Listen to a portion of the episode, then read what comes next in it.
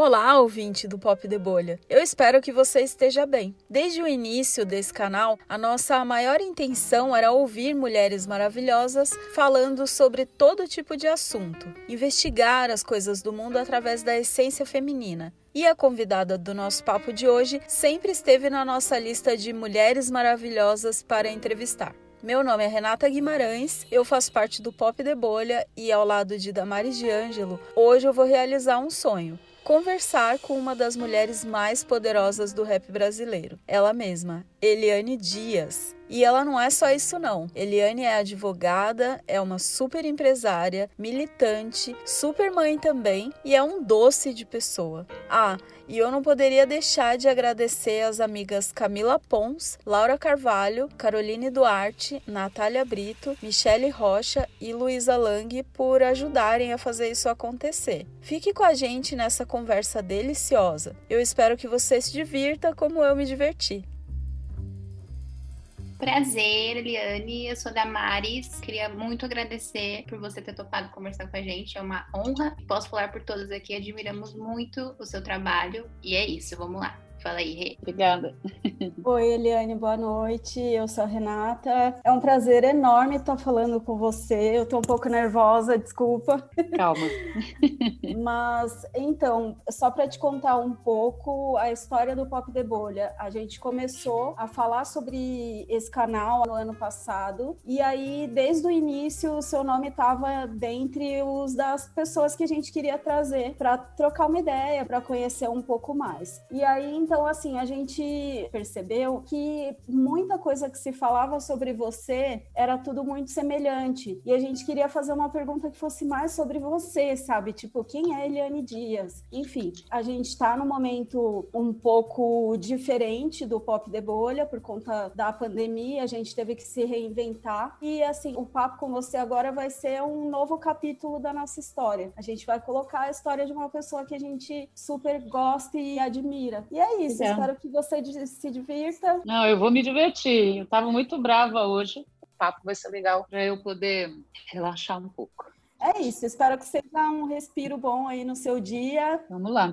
Então, não tem como começar muito, eu acho que essa entrevista sem falar no momento que estamos vivendo atualmente, que é a pandemia. Então, nossa pergunta, ela está aqui para tentar entender como que você está lidando com esse momento, o que, que você está fazendo para lidar com seus sentimentos, porque a gente está passando por um turbilhão de coisas que a gente não passou antes, e a gente quer entender como você está enfrentando essa situação toda agora. Olha, na verdade, eu sou uma mulher que transpareço ser a rainha da paciência, mas a minha tolerância é zero. Eu sou produção mesmo, eu finalizo as coisas. Quando as coisas chegam até mim, é ponto final, não tem opção de não sair. Eu não quero saber se vai virar o mundo de ponta cabeça. É claro, não tem essa de os fins justificam os meios, né? Não é isso. Tem que sair, tem que sair do jeito certo. Mas, neste momento de pandemia, eu estou revendo alguns conceitos. Estou ficando mais silenciosa silenciosa, às vezes é necessário que eu fique mais silenciosa, outras vezes eu fico assim, só olhando, refletindo. Por quê? Como eu estou vendo muitas pessoas desequilibradas, porque está muito confuso. Ao mesmo tempo que a gente tem que trabalhar de forma remota, o tempo ele está passando muito mais rápido e a gente está trabalhando muito mais. Então, eu estou tentando entender o que o universo está respondendo e estou refletindo um pouco mais. Eu não sei como é que o universo está selecionando quem fica e quem vai. Então, isso é uma coisa que me deixa muito pensativa. Tem hora que eu perco a paciência, né? Que eu tenho que explodir mesmo, que eu falo um monte de coisa que as pessoas ficam assim comigo, meu Deus, o que está acontecendo? Então, eu estou pensando sobre isso. Aí eu estou um pouquinho tolerante, mas é só um pouquinho.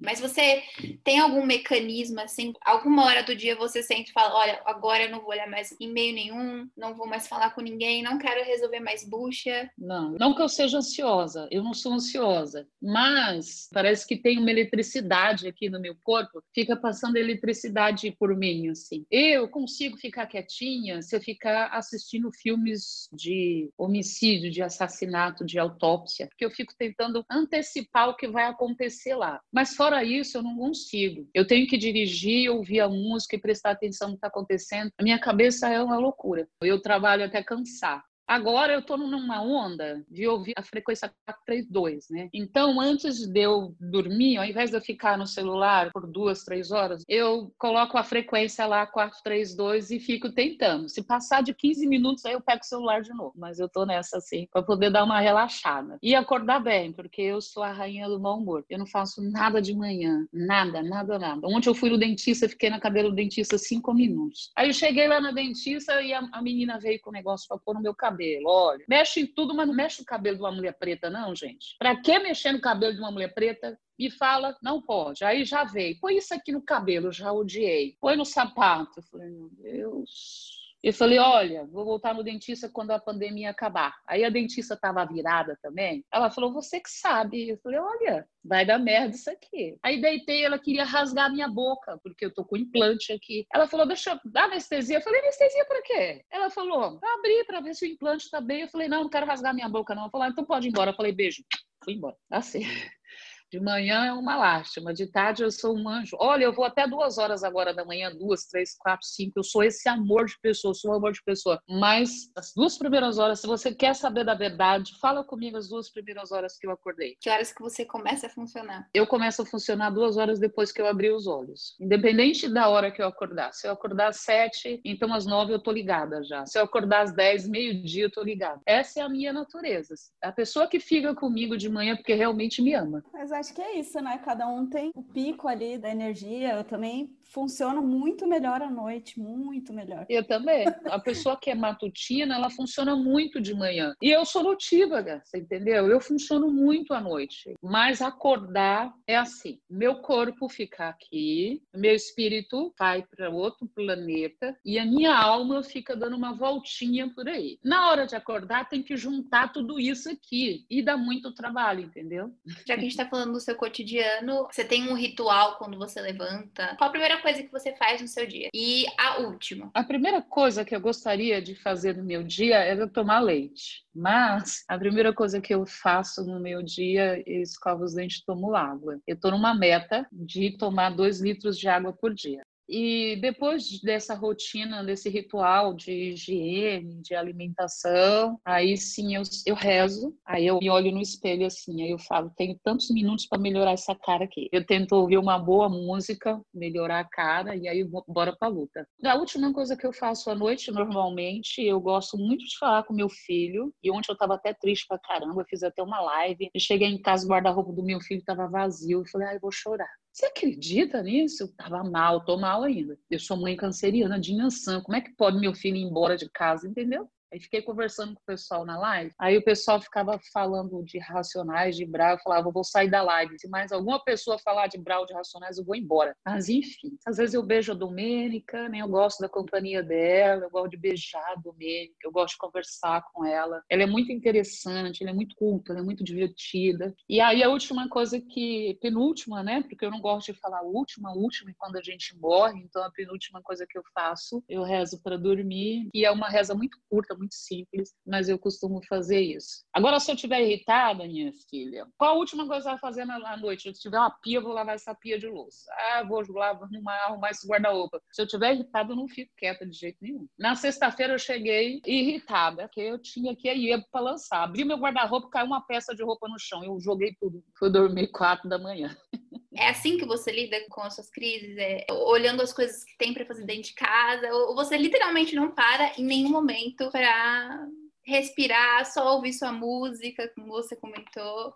É sempre essa não, pauleira? Eu tento parar, mas é difícil, assim, sabe? Eu tive duas crises de ansiedade na pandemia. Primeiro, que eu não gosto de ficar presa. Imagina, eu sou do vento. Como é que se prende o vento? Porque eu sou candomblessista, então a gente traz a energia de cada orixá. E essa é a energia, essa energia de liberdade, essa energia de se reinventar. Então, eu estava na minha casa trabalhando. Pra você ter ideia, o meu escritório ele foi pela casa inteira. Ele, uma hora eu coloquei lá na cozinha, outra hora eu coloquei meu computador e minhas coisas tudo em cima da mesa na sala, outra hora ele foi para um quarto, outra hora ele foi para outro quarto. Ficava dois dias num lugar e não me encontrava. E aí eu estava em casa trabalhando e fechando um negócio internacional que a gente vai lançar para 90 países. E aí eu estava na cozinha, precisava terminar o almoço e fechar um negócio internacional. Olha que coisa louca né? Aí eu tive uma crise de ansiedade, assim, eu fiquei tonta, e aí passou, a minha filha falou, respira, para com isso, porque ela sempre estava comigo na cozinha. E depois eu tive uma outra crise de ansiedade, que foi um pouco mais lenta, mas foi porque eu estava fazendo, eu queria fazer uma coisa estava fazendo outra, né? E, e eu sou essa pessoa que eu quero fazer, eu quero fazer. Se eu quero sair andando pela rua, sabe, na chuva, me deixa andar pela rua na chuva. Se eu quiser ficar lá fritando no sol, eu tô lá. Não adianta eu estar tá fazendo uma coisa se eu quero fazer outra, entendeu? Foi muito difícil para mim passar esses tempos de pandemia, porque eu era obrigada a ficar dentro da minha casa. Quando falou assim, você pode trabalhar por quatro horas no seu escritório, eu falei, gente, fui, me deixe tô indo. Quando eu estou no pique de fazer ginástica, eu faço ginástica. Quando eu não estou no pique de fazer ginástica, eu trabalho. Eu gosto de trabalhar. E de vez em quando me cansa. Por exemplo, eu estou olhando aqui no meu e-mail, tem mais de 1.500 e-mails. Então, dá um, dá um cansaço. Aí você olha assim por outro lado. Tem uma coisa que eu acho que tira a paz de qualquer pessoa, é e-mail, gente. Não, não e-mail é muito chato, né? Porque a pessoa começa, aí você passa um e-mail, você responde, a pessoa se anima, você dá o azar para a pessoa estar tá online, dá o azar, porque isso não é sorte, né? Aí pronto, aí você tem que botar ponto final naquele assunto, ou inferno. Aí você vai, passa uma, pessoa passa outra, você passa uma, pessoa passa outro. Ele falou, miséria, vai no banheiro, vai tomar uma água, me deixa em paz, e não deixa. Cada e-mail que eu abro, eu demoro em média 15 minutos, 20 minutos é muito chato. Ou seja, sempre pendências. Sempre. É, hoje, hoje, hoje é o dia da pendência, inclusive, né? Tem e-mail para Racionais, para Lineker, para Altiniz, para Mano Brau.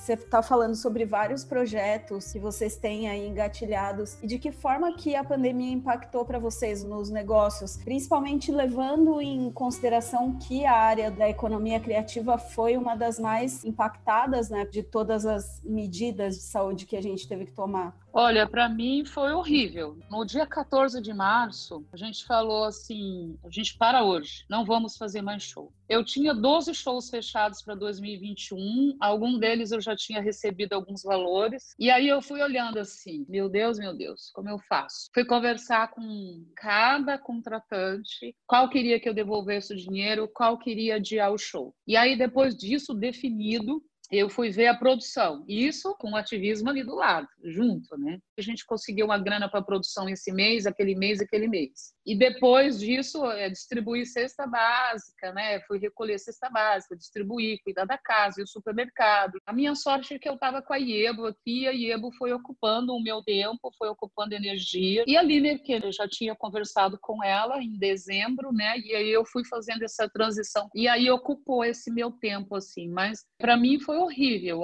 Eu ainda não durmo sexta e sábado. Os primeiros finais de semana, assim, eu ficava vendo live, eu ficava lendo, eu ficava inquieta. Ou eu pegava o carro e dava uma volta sozinha na rua, um, duas, três da manhã, porque sexta e sábado é o dia que a gente passa a, a noite toda trabalhando. Eu esperava que esse ano de 2020 ser um péssimo ano, porque era um ano de mandos e desmandos, e 2021 ser um ano melhor, que é um ano pré-eleição, mas eu não esperava que fosse tão ruim assim. Eu não vejo a hora de ouvir um PA, uma caixa de som, um vucu-vucu, um negócio assim, me dá licença, deixa eu passar, uma pisada no meu pé, sabe? Uma porta de camarim, eu falando assim, calma, calma, gente, calma, calma. É, como, eu morrendo de saudade. Como falou o doutor Drauzio Varela, da, da saudade, né, minha filha? Da... uma bagunça. Eu, eu, pelo menos, estou num show business há sete anos. Então, eu faço festas, eu não só produzo. Eu alugo a casa, eu monto palco, alugo o PA, o som, a luz. Eu vim de uma turnê de 53 pessoas, né? Então, sexta-feira é uma agonia. Deu 10 horas da noite, o meu corpo tá fervilhando, assim, que é o horário que a gente normalmente está indo pegar o ônibus, tá pegando estrada. O sangue começa a pegar fogo, assim, sabe? É quase uma abstinência, né? Total. É, parece que o corpo da gente tem memória, né? Então, muitos anos a gente tendo essa sensação. Se eu pudesse mudar sexta-feira para domingo, seria legal. Eu tento falar pro meu cérebro, é domingo, é domingo, mas ele não aceita, não. É, qual a parte mais gostosa do seu trabalho? É isso que você está falando? É esse contato? É fazer festa? É estar na atividade com as pessoas? O que, que você gosta? Ganhar dinheiro. Eu trabalho com essa intenção, assim. Eu gosto de falar com as pessoas, eu gosto de me relacionar com as pessoas, eu gosto de ver a diversidade de pessoas. São pessoas muito diferentes que eu lido todos os dias. Mas eu gosto muito de fazer conta. Eu não sou muito boa de conta, não. Mas dois mais dois eu consigo somar. Eu gosto de ganhar dinheiro. Você tinha uma carreira muito sólida como advogada, né? Eu vi em algum lugar assim que você chegou a ter bons salários trabalhando com, como advogada. E aí, de repente, você mudou e se tornou a empresária da maior banda de rap do Brasil. Como que foi essa virada assim? Você sempre soube o que você tinha que fazer? Ou você chegou lá e falou: Bom, hoje é meu primeiro dia, socorro, o que, que eu hum, faço não. aqui?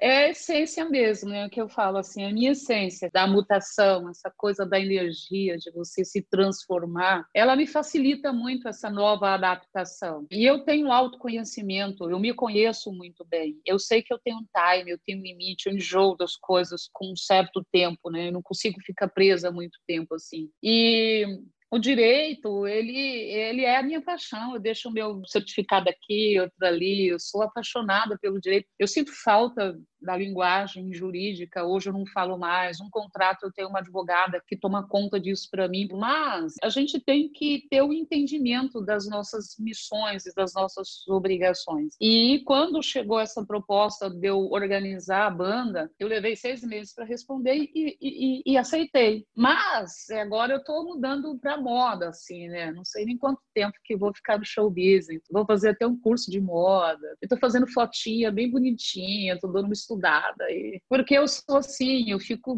Enquanto meu corpo permitir, eu vou estar tá sempre sendo resiliente, né? vou estar tá sempre me reinventando. Eu curto pra caramba. Já penso e já ajo, na verdade, para ser uma mestre, né? Quando eu fizer uns 60 anos, 65 anos, eu quero ser mestre para ficar perto dos jovens, entendeu? Para pegar essa energia, essa cara bonita, despreocupada. Eu adoro esse lance, essa leveza assim. E aí eu mudei, mas aceitei. Eu acho que quando a gente faz as coisas sem aceitar, o sofrimento é muito grande, sabe? Então, quando você tem uma obrigação, você tem uma coisa para fazer, faz de boa, que aí você sofre menos, né? Eu outro dia eu estava assim nessa nessa coisa de auto-reflexão que eu faço sobre mim, desde que eu descobri o segredo, eu sempre volto para ver se ficou faltando alguma coisa. E aí eu falei assim, puxa vida, olha só, eu sou uma mulher preta que na sua essência já cuida, né? Tempo da escravidão, já tinha tinha que cuidar ali da prole, do filho da sinhá, já aquela coisa, né? Ah, eu sou uma canceriana, que é o signo mãe. Ah, beleza, né? Tá lá no zodíaco, câncer, signo mãe. Ah, na minha religião eu sou uma mulher de Yansan, que teve nove filhos. Olha que beleza!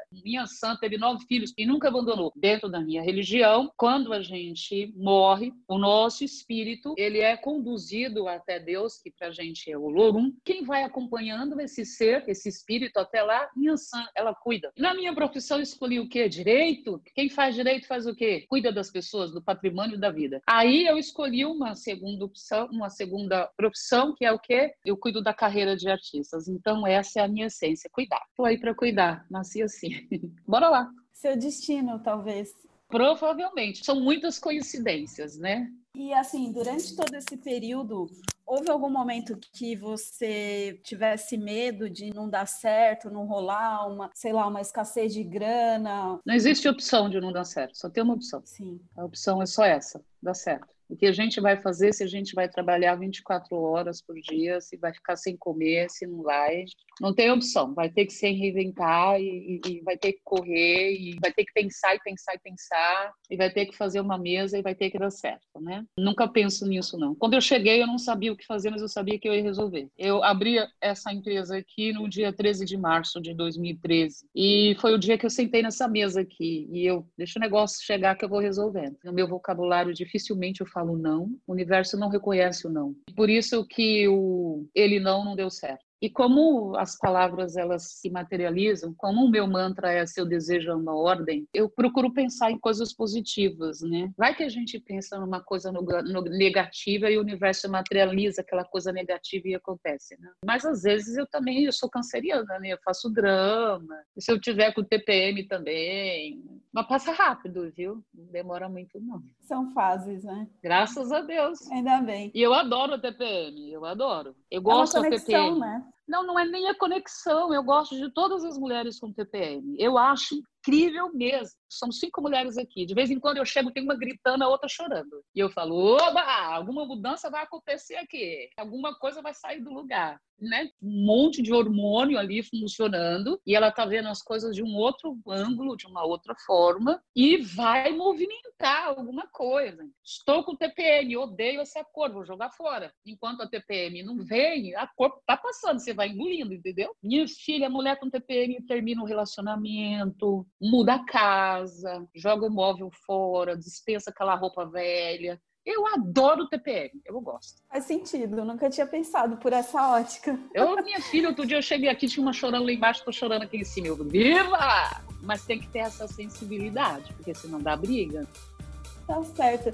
E, e assim, na Bugnaip, você tem algumas mulheres aí muito fortes sendo representadas por você. A Altiniza, a Duquesa e recentemente a Lineker. Quando eu conheci a Bug, eu imaginei que fosse ser um selo que cuidasse de artistas de rap. E aí quando vieram essas mulheres, a gente sentiu uma vibe mais um R&B, uma coisa mais melódica e tal. Como que se dá essa escolha? Eu nunca quis ficar trabalhando só para os homens, né? Tanto que eu cheguei fazendo festas. É, a banda, ela não tinha o respeito que eu queria que a banda tivesse. E aí eu queria que a festa fosse festa A, um camarim legal, com luz legal, com palco legal. E os contratantes, as pessoas que compravam o show, colocavam a banda para tocar nos lugares que não eram os lugares que eu queria. Falei, então eu vou fazer a festa. E aí, os 25 anos foi Racionais como você nunca viu. Daí eu cheguei colocando mulher na festa. Coloquei a Migralia, Parte de Jesus, MC Gra, Carol Conká, uma porrada de mulher. E aí eu falei, uma hora eu vou achar minha menina, uma hora eu vou achar a menina Bug porque eu não vou trabalhar só para homem. E aí, a Altiniz e a Duquesa, elas foram uma indicação do Jorge. O Jorge é meu filho e é meu sócio na Bugnipe. E a Domênica é minha filha e é a minha parceira na Iebo, que meus filhos têm que trabalhar. Eles têm que gostar de dinheiro também, mas eles têm que trabalhar, né? Agora, a Lineker e, e, a Vitória Serride já são, já são minhas, assim, já foram trazidas por mim. Elas são todas de R&B. E também quando eu cheguei, o Mano Brown ele queria vir com a banda Bugnipe, que era muito em cima de R&B, né? Então, rap ficou mesmo só o Racionais assim. Existiu algum, alguma característica de cada uma delas que te cativou, que te fez dizer, ah, essas são minhas meninas, essas são as minhas apostas? Sim, elas têm personalidade fortes, né? Todas elas. E elas são artistas mesmo, porque tem muita gente que não é artista, sabe? O artista, a artista ela tem que ser visceral, ela tem que ser perfeita em muitos os detalhes, né? Desde da unha até a entonação da voz. Não adianta cantar bem e, sabe, ficar balanceado. Não, ela tem que ser visceral, perfeito, assim. A artista você tem que olhar e falar, nossa, você deu vontade de olhar de novo. Elas têm personalidade muito forte e elas são artistas. Perfeito.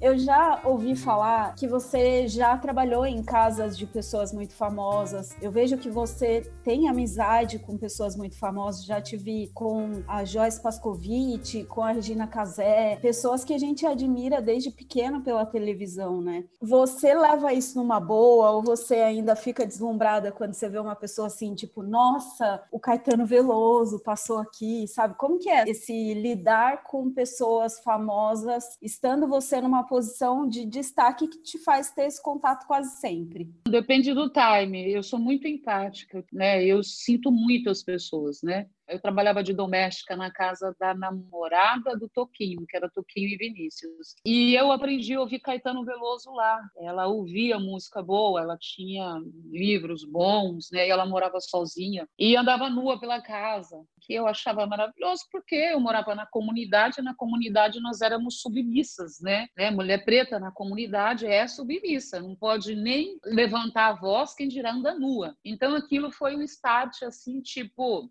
eu posso posso ser livre também, eu também posso fazer isso, também posso comer bem, posso morar sozinha, se eu quiser andar pelada pela casa, eu também posso. Então, isso foi o start. E eu comecei a ouvir Caetano Veloso na casa dela, e foi minha paixão, assim. Eu fiquei apaixonada por ele. Quando eu tive o prazer e a bênção de conhecer o Caetano Veloso, ele foi incrível. Ele sentou sentou do meu lado no chão, com um computador na mão, e ficou falando para mim sobre Santo Amaro. E eu ficava assim: Deus, eu posso morrer agora. Tá tudo bem, missão cumprida, posso morrer agora, estou realizadíssima, entendeu? Então eu vou no time de cada pessoa. Às vezes é, tem pessoas que não querem aproximação, e aí eu posso gostar da pessoa, mas eu não vou me aproximar dela. Eu adoro o Djavan, mas ele é uma pessoa bem reservada. Você não vai conseguir, você pode estar no mesmo espaço que ele, que ele não vai te dar essa abertura. Quando eu conheci a Ana Carolina, ela, ficou lá e eu fiquei aqui. Eu falei, vou ficar te olhando daqui. A hora que você deixar, eu chego perto de você. Fiquei lá, fiquei umas duas horas em pé assim. E o mundo, uma festa acontecendo, o mundo girando e eu invisível ali, né? Eu deixava todo mundo ficar bêbado e eu só segurando um copo de água. Depois da segunda dose, todo mundo vira amigo de todo mundo e aí eu, eu cheguei lá nela e falei, pô, eu curto você pra caramba. Aí ela deixou dar um beijo no rosto dela. Então eu vou no time de cada pessoa, assim. Não ultrapasso o limite em hipótese nenhuma. Arrasou. Mas tem que ter sensibilidade para sacar isso, né? Porque eu acho que é. É, é. natural do fã ser mega afoito, você tá vendo ali seu hum. ídolo e você só se joga, né? Não, não. Eu, eu quero ser bem recebida. Eu quero ser amada, sabe? Assim, eu gosto de cativar. Eu quero que goste de mim para gostar gostar, você tem que chegar pisando em ovos, assim, né? Senão, de imediato, a pessoa já pega uma birra, já pega um ranço de você, aí é mal, né? Eu faço essas coisas, eu chego devagar, é muito, sou muito maquiavélica. Isso me lembra até uma, um meme que eu vi na internet. Era um, um vídeo engraçadinho e uma pessoa, tipo, meio fazendo misteriosa e a legenda do meme era agindo misteriosamente para ser convidada para ir no palco. é bem assim. Eu sou essa. Eu me identifiquei também. É bem assim. Ah, eu não, eu sou desesperada, assumida. Mas tem gente agora, existem pessoas que a produtora ou o produtor não gosta que a gente se aproxime, sabe? Eles meio que falam assim: ah, se toca, se é produtora, sabe? Se coloca no seu lugar, entendeu? Aí tem essa também, né? Que a gente tem que se tocar, falar, ai, merda, sou produtora, tenho que me comportar como tal.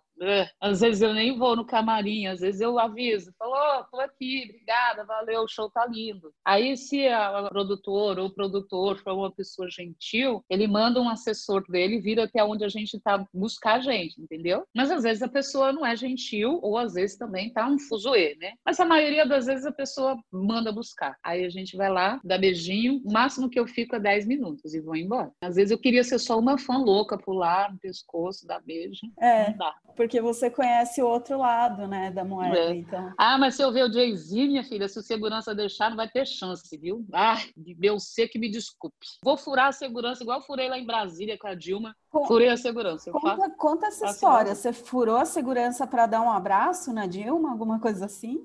Eu fui num bate-volta para Brasília, na posse da Dilma. Eu estava em Bogaguá e deixei o povo todo lá em Bogaguá, porque a posse é 1 de janeiro, né? Eu falei 1 de janeiro, a primeira mulher, eu vou ficar aqui em Bogaguá. Não, fiquem vocês aí. Peguei meu carro, fui para Congonha, cheguei lá, já estava com a passagem na mão, uma bolsinha com um vestidinho preto dentro da bolsa. Já fui para Bogaguá com meu terno e levei um salto alto. Os outros acham que era segurança. Deixei o carro, peguei o avião, bora para Brasília. Cheguei lá em Brasília, desci no aeroporto e peguei um táxi. Uma muvuca, um mundo, um mundo de gente. Eu tinha que entrar no Portão Amarelo. O meu convite era do Portão Amarelo. Que o convite veio para mim e para o Brau, mas o Brau não ia dar esse axé, entendeu? O táxi falou assim: olha, senhora, o Portão Amarelo é aquele lá. A senhora tem que passar no meio desse pessoal aqui e aquele ali é o Portão Amarelo. Se eu for dar a volta com a senhora acompanhando todo esse pessoal, a senhora vai perder a posse, porque vai vai demorar muito, porque é muita gente. Falei, deixa comigo. Peguei minha bolsinha com meu vestido preto, minha filha, e saí, ó, rumo ao portão amarelo. Atravessei a muvuca. No portão amarelo fica assim, uma fila de segurança. E você passa aqui no meio. Os carros vão parando, você vai descendo, você apresenta o seu convitinho, desce do carro e entra pelo portão. Só que eu não fui com o carro, eu fui andando na muvuca. Tô eu com a minha bolsinha, meu terno preto, meu salto preto, só fiz assim no cabelo, minha filha, amarrei para trás. E tá aquela fila de segurança. Falei, e aí, tudo bem? Tudo bem? Nossa, tá corrido, né? E o segurança tá corrido, não sei o quê, não sei o quê. E eu, ó,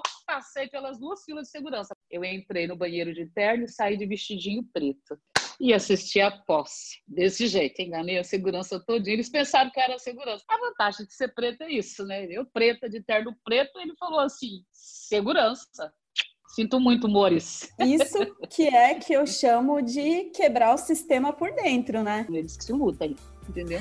Eles que lutem. Eu amo. É queria fazer uma, uma pergunta relacionada à, à marca que você está criando com a sua filha. Você trabalhou como modelo recentemente e você lançou essa marca. E a gente queria saber como que é a sua relação com a moda, é, de onde isso nasceu, como isso aflorou em você, por que, que vocês resolveram criar essa marca juntas, é, como que tem sido essa experiência de trabalhar com ela? Não, tudo que eu faço com a Domênica é maravilhoso, eu adoro. Com o Jorge também, né? tudo que eu faço com eles dois é incrível. Nunca foi sacrifício eu amamentar amamentar a cada três horas, tocar fralda a cada duas horas, levar no médico, no dentista, pra porra toda. Nunca foi problema para mim. Eu sempre gostei de fazer as coisas para eles. E trabalhar com eles também é uma delícia. Cada novidade, cada desafio, para mim, eu curto pra caramba.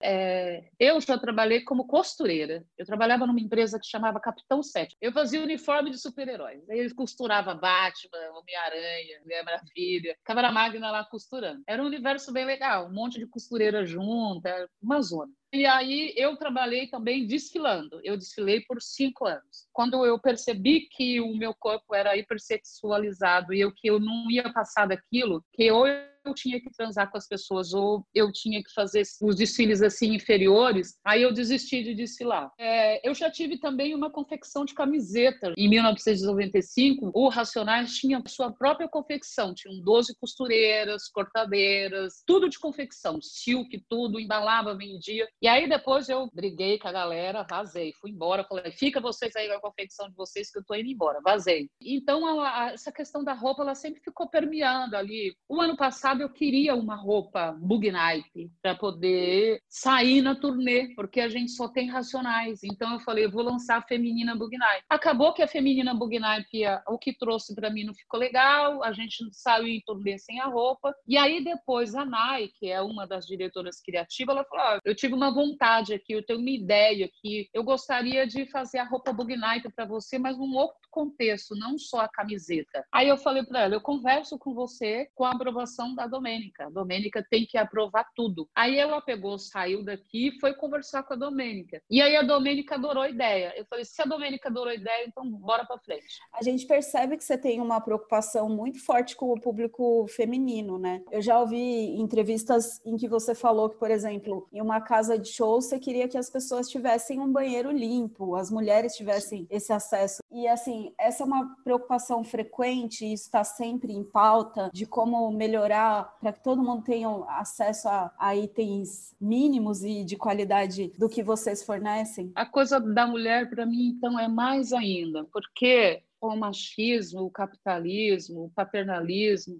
ele se aproveita da nossa essência feminina, que é essa essência receptiva, de carinho, de atenção, para a gente dar um copo de água para um homem não é um sacrifício, dar um prato de comida não é um sacrifício, para a gente cuidar das coisas de um filho não é um sacrifício, essa é a nossa essência. E os homens se aproveitam disso, mas a contrapartida não é a mesma. Então, você tem um banheiro de homem lá, um, homem lá, tá lá, seu banheiro organizado, o vaso sanitário eles quase não usam, então a casa não se preocupam com isso. Mas eu não gosto, eu tenho preocupação com a segurança também, né? Eu adorei quando surgiram os banheiros familiares Agora, se tiver o banheiro intersexo também, eu acho incrível. Eu gosto de oferecer as coisas melhores para as mulheres, porque eu sou extremamente observadora. E eu vejo que o que é oferecido para a mulher é muito inferior ao que a mulher faz, sabe? Essa coisa do homem aproveitar dessa nossa natureza, de querer que a gente faça tudo para eles, porque a gente faz por prazer, a gente faz mesmo, né? Na minha casa tem uma certa pessoa que não posso nem falar o nome, que a certa pessoa briga com comigo, porque existem pessoas que falam, ah, eu vi Liane falando de você, eu não posso nem falar. Que quando faz café, faz um café individual. Eu falo, porra, mano, você não vai fazer o café para dividir comigo? Ah, não, você faz o seu café. Agora eu, eu faço café para todo mundo, faço café. É. Eu falei, e aí, você quer? Fui criada por uma, uma mulher preta, uma mãe solteira, trabalhei de doméstica. E eu gosto mesmo dessa coisa, dessa visão ampla feminina. Eu só acho que a mulher tinha que ser mais correta, sabe? Tinha que exigir um pouco mais dos caras. As mulheres deixam o coração ficar falando alto, assim. É, a gente está aprendendo. É uma mudança de comportamento que está vindo, né? É difícil porque a gente luta contra a nossa própria natureza, né? Quantos por cento, tanto de vida pessoal quanto no seu trabalho? Quanto você tenta englobar a militância nisso? Você consegue em algum momento se afastar? Não, eu não consigo, não. Se militância desse dinheiro, eu seria só militante, mas é 100%. Mesmo que eu não queira, estou sempre em defesa, eu estou sempre querendo melhorar alguma coisa, e eu sei o quanto é difícil, a gente paga um preço alto por isso, sabe? E é até difícil, assim, às vezes falar não, sabe? Porque se tiver uma mulher vendendo, uma criança vendendo, eu sei o porquê que o contexto social coloca aquela pessoa ali naquela situação. Você imagina, eu dou dinheiro, outro dia eu dei o protetor solar, eu dou o boné, o guarda-chuva, a blusa de frio, não posso sair com nada. Se eu sair, a pessoa estiver precisando, aí vai. Houve algum momento específico que você mergulhou de cabeça nisso, tipo, no desenvolvimento da sua consciência social, política? Teve algum momento de estalo ou você sempre foi assim? Eu costumo dizer que eu... ninguém me perguntou se eu queria ser resistência, né? Eu tive que ser resistência a vida toda, né? Eu tive que ser resistência para nascer. Minha mãe estava num quartinho lá e eu nasci. De repente a vizinhança percebeu alguma coisa e foi lá, abriu a porta, estava minha mãe comigo lá, foram chamar a parteira para cortar o cordão umbilical. Eu tive que ser resistência sempre, né? Você nasce na periferia, filha de mãe solteira, preta, você tem que estar tá resistindo para sua casa não virar bagunça, tem que estar tá com o radar ligado para não ser abusada, tem que colocar ordem no barraco, em casa, você tem que lavar, passar, cozinhar, cuidar de irmão mais novo, sabe? Então, eu não conheço outra outra vida que não na resistência. E ainda casei com uma pessoa pública, né, artista, e tive que me limitar, viver na solidão, porque 95% das pessoas se aproximam de mim porque eu sou escada para chegar até ele. Então, meu, eu tive que limitar o número de pessoas ao meu redor. E não é fácil você ficar sozinho. Então, a resistência sempre foi parte, assim. Não que eu quisesse. E a militância, ela vem com isso, né? Para você ser resistente, você tem que escolher algumas pautas, alguns caminhos, né?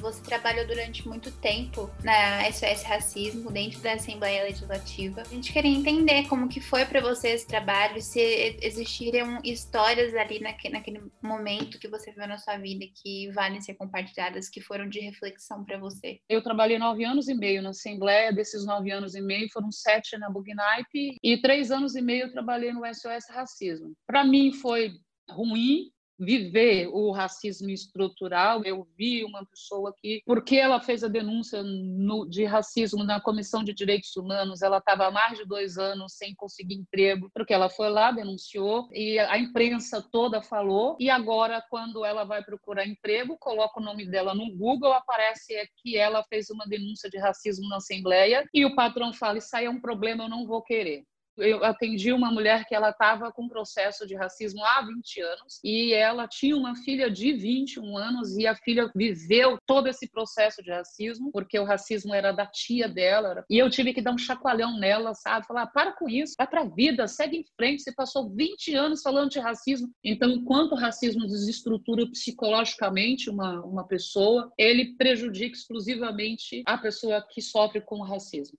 Tem muita gente que, quando faz o escândalo da holofote, perde o emprego não volta mais. E eu vi também no SOS Racismo um caso específico que de um menino que ele estudou até a oitava série, o único menino negro numa cidade próxima de São Paulo. E na formatura, o diretor falou que ele não podia ir. Então, eu acho desnecessário você colocar seu filho negro numa escola particular para ter que passar por isso. E aí, esse menino, eles entraram com, com liminar para a criança ir no passeio, mas o delegado era amigo do dono da escola, o juiz era amigo do dono da escola. Então ninguém deixou o menino ir no passeio. Ele estudou até do primeiro ano até o nono ano nessa escola e todo mundo foi para o passeio e esse menino não foi para o passeio. E não tinha o que se fazer. E aí eu pedi que esse pai não coloca no jornal. E ele foi colocou no jornal porque ele precisava colocar no jornal porque era uma raiva que ele tinha. E o dono da escola processou ele. O processo correu assim, a toca de caixa, ele foi condenado a pagar 30 mil reais. E o que eu podia dizer para ele, vai embora dessa cidade, essa cidade só vai prejudicar seu filho, vai prejudicar você. Não há nada que você possa fazer nessa cidade que vá resolver sua vida. E eu tive que ver que a gente tem que hackear o sistema. Existem coisas do racismo estrutural que a gente não consegue vencer. A coisa que melhor você faz para si com relação ao racismo estrutural, falar, fui, fique você com seu racismo, eu estou partindo para outro canto, você não me interessa. Eu não vou comprar um sapato onde a vendedora demora dois minutos para me atender, eu não vou entrar no restaurante onde o dono vai me olhar torto, meu dinheiro tem valor. Teve vezes que eu chorei, teve vezes que eu parti pro pau, teve vezes que eu tive que recuar. Coisa de eu ter que falar: olha, não denuncie a polícia, por favor. Se você denunciar a polícia, a sua família inteira vai ter que ir embora. Ah, mas ele tá errado, mas ele tá errado, mas ele tá errado. Eu falei, eu acho que você tem muita coisa para fazer na sua vida do que ficar fugindo. Vai embora. Vai cuidar da sua vida. Ser um homem negro, lindo, inteligente, talentoso. Você vai tirar toda a sua família da sua casa, parar a sua vida porque você quer denunciar um policial que porque você é preto achou que você faz parte de uma facção. Você acha que este momento pode direcionar todos os outros momentos da sua vida? Pensa bem, veja se vale a pena. Aí depois a mãe me ligou agradecendo a gente tem que engolir muito o sapo. Para o racismo de fato não valer, entendeu? Porque quando o racismo termina com a vida de uma pessoa, ele cumpriu a, a que veio, entendeu? É bem difícil. Quando a gente fala de pessoas negras e racismo e militância, a gente está falando também do que essas pessoas vivem. Então, muitas vezes é ter que lutar sozinho, porque você não tem escolha contra esse tipo de, de brutalidade, assim. Não, sozinho não dá. A gente, por isso que a gente tem essa coisa de juntos somos mais fortes. Sozinho não dá. É muito pesado, é muito incompreensível. A gente tem que estar junto, a gente tem que as, as crianças pretas têm que ir nos movimentos negros, a gente tem que fazer os nossos encontros, estar convivendo com a nossa família, a gente tem que ir no samba. Sozinhos não dá. Não tem psicológico que você consiga vencer sozinho. Você diria que as pessoas brancas precisam se responsabilizar sobre todas essas atrocidades, porque o racismo é uma invenção de pessoas brancas. Então, a gente precisa lidar com isso. Você acha que se vocês estão enfrentando tudo sozinhos é porque as pessoas brancas estão se silenciando? É muito cômodo, né? Qualquer pessoa falar assim, eu sou branca, mas eu não sou racista. Mas se ela é branca, não é racista, e ela vê uma amiga chamando a outra de qualquer nome que eu não consigo nem reproduzir e ela silencia para ela tá muito cômodo. Não sou eu que estou falando, é ela que está falando. Eu acho que as pessoas brancas têm que ser antirracistas, sim. Tem que se posicionar e falar: olha, você está errado, isso é um desvio de personalidade. Se você tem problema com pessoas negras, você tem que ir fazer um tratamento, sabe? Você tem que ver por que, que você está assim, vá ao psicólogo, ao psiquiatra. Isso não é normal, isso é um desvio de personalidade. As pessoas brancas têm que se responsabilizar, sim. Senão fica muito confortável, né? É, você que lute aí, você que se vire, sabe? A gente sabe que você tem uma atuação política muito forte, assim, você já trabalhou com a Alessi Brandão, foi convidada para ser prefeita de São Paulo recentemente, tem a história também de que você foi convidada para ser vice a presidência do Brasil, e aí fica a minha pergunta, assim, a gente um dia vai ver Eliane Dias concorrendo a algum cargo político? A gente pode ter essa esperança? Olha, eu amo política, eu acho que todo mundo tem que gostar e entender de política, mas nem todo mundo tem que ser político. Né? Política é para todos e não para si. E o que a gente vê né, no momento é a política é para si e não para todos. Neste momento, eu estou muito desolada, né, muito triste com a política, pelo fato de que eu fiquei muito tempo trabalhando para a esquerda, e eu sou de esquerda ainda, continuo sendo, e eu não tive o reconhecimento. Né? Pelo contrário, eu levei um chutaço cima dos meus companheiros. Eu esperava apanhar da direita, mas eu não esperava levar um chute da esquerda. Então, eu estou muito magoada, estou muito decepcionada eu acabei de ser convidada para sair como vereadora pelo PTB, eu também não aceitei. Acabei de ser convidada novamente para sair como vice-prefeita e eu não aceitei a semana passada. Eu falei, o momento político está tóxico, o momento político está ruim. E eu também, eu meio que perdi essa coisa, assim, de querer, sabe, colocar minha filha no olho do furacão, meu filho no olho do furacão, de abrir mão da minha empresa, da minha vida, para poder fazer política, porque é isso, né? Para sair candidata, você tem que colocar todo mundo no olho do furacão. Eu hoje não sei te responder se eu sairia candidata não, porque o momento ele não é atraente. Eu ainda vejo todos os partidos, de esquerda, de centro e de direita, sendo comandados por homens brancos. Então não tem nem preto, não tem mulher. Então eu cansei, eu não quero mais fazer essa parceria, sabe? Ser parceiro rasteira de um homem branco. Eu quero ver mulheres brancas na política, eu quero ver mulheres negras na política, eu quero ver negros na política. E o momento ele não tem isso, né? Então, eles que lutem, eles que vão fazer as coisas que tem que ser feita. E a gente sabe que tem uma escada, sabe? E aí você vai nessa escada, você vai fazendo a sua parte, vai fazendo a sua parte. Na hora de você sair candidata, a pessoa fala: "Não, você, Eliane, você vai atrapalhar um homem branco. Então você tem que sair daqui. Valeu. Se você precisar de mim, estou à sua disposição, mas agora neste momento você vai atrapalhar um homem branco." Todo o trabalho que eu fiz não valeu a pena. As estruturas dos partidos ainda não dão oportunidade, nem para mulheres nem para negros. Não quero galgar este caminho para correr o risco de chegar lá e não obter o resultado que nem eu tive agora, entendeu? Eu acho que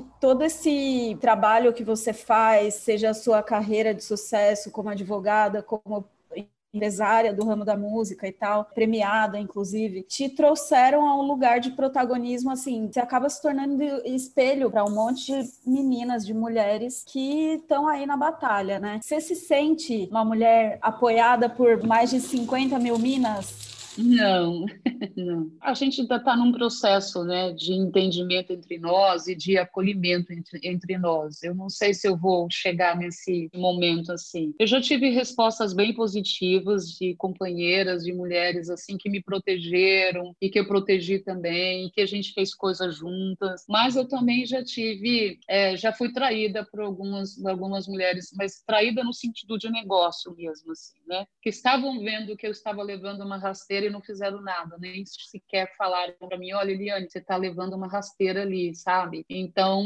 eu ainda não sou apoiada por mais de 50 mil minas, não. Outro dia me perguntaram assim, Eliane, você faz tanta coisa, mas você não, não sai numa revista Forbes, né? Você não é nomeada, ninguém te, te indica para um prêmio Cláudia, e com tanto de coisa que você faz, né? Eu falei, eu faço sozinha, né? E quando, quando você faz sozinha, você não tem, assim, umas parcerias assim, as pessoas, as mulheres que estão no comando, elas não te colocam lá nesse lugar de destaque. Não me vejo apoiada, não. Ainda tem muita coisa para fazer ainda. Mas eu entendo, eu entendo que é um processo. Essa não é a visão, pelo menos, que eu tenho. Inclusive, acho você uma, uma entidade. Você é maravilhosa.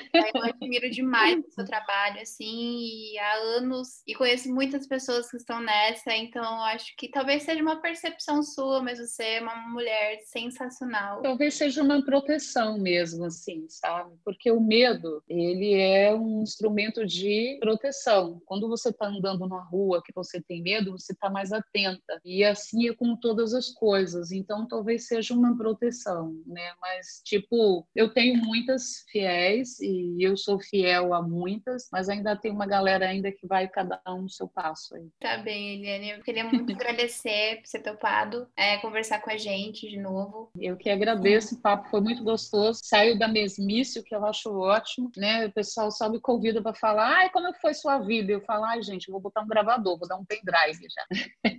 dar um pendrive, que aí vocês já ficam ouvindo e resolve a parada. Mas vocês, vocês foram incríveis, super, super, super obrigada. Eu estou muito feliz de, de poder, assim, ter esse, esse momento agradável. Eu sempre falo que mulher tem que ter happy hour, tem que andar junto, tem que conviver, tem que se curtir, porque os homens, eles fazem essas coisas, né? eles vão pro futebol, a gente não vai pro futebol, a gente não faz happy hour, corre pra lavar louça, fazer comida, é... e homem não, homem bate o papo, para, sabe, para na esquina, troca uma ideia, dá aquela relação relaxado, daquela fluida, e a gente precisa aprender a fazer isso. E aí foi um happy hour para mim aqui agora. Super obrigada. Que ótimo. Ai, que bom. Fico muito feliz. Reforço tudo que a Damis falou. A gente é muito sua fã e é uma inspiração. É muito bom ter uma mulher forte, uma mulher, acima de tudo, uma mulher negra, uma referência para mim, profissional, pessoal. E fiquei muito feliz de saber que você gostou desse papo. E, ah, eu tinha ainda mais um monte de pergunta para fazer. Queria que a gente pudesse, sei lá, tá bebericando um negocinho.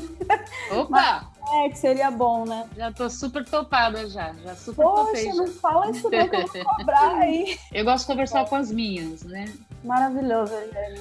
Eu acho importante porque a gente precisa passar por esse processo de autoentendimento, né? De amor, de carinho, de respeito, de gostar da TPM mesmo. Eu acho legal. é isso. E para deixar a gente com saudade desde já, acaba por aqui esse primeiro ID Pop. Muito obrigada a todo mundo que ouviu até aqui. Foi um prazer participar desse papo e eu espero que você tenha estourado algumas bolhas por aí, assim como a gente estourou por aqui. Aproveito para lembrar que sempre tem post novo no nosso Instagram. Então segue lá o arroba popdebolha. Também estamos no YouTube e em diversos outros players. Pop de Bolha, estourando alguma bolha em alguma rede próxima de você. Até mais! Esse podcast é uma produção da Spray Content.